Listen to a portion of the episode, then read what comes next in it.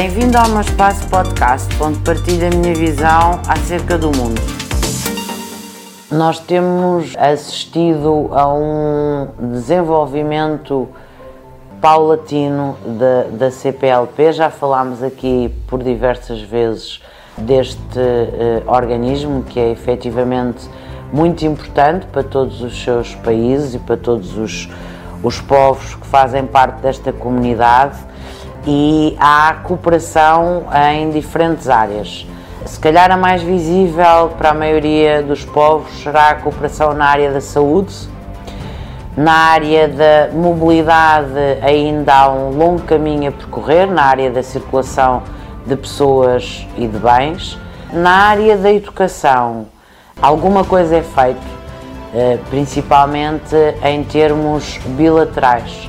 Nós eh, tivemos eh, a Declaração de Fortaleza e tivemos depois um conjunto de protocolos que têm vindo a ser assinados nas diferentes cimeiras.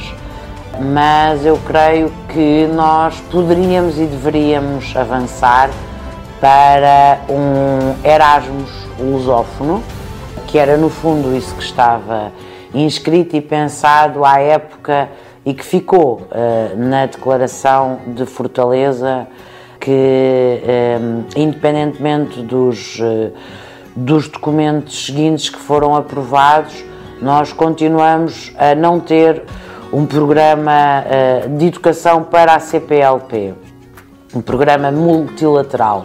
Não cooperação bilateral, porque essa existe há muitos anos entre todos os Estados-membros e temos milhares de cidadãos que já participaram e já usufruíram, mas efetivamente faz falta se quisermos avançarmos na cooperação na área da educação, avançarmos na cooperação na área de militar, já falei também aqui disso, porque se queremos uh, aprofundar a cidadania uh, e os eh, direitos e o conhecimento entre todos, precisamos efetivamente de apostar mais em programas multilaterais no domínio da educação.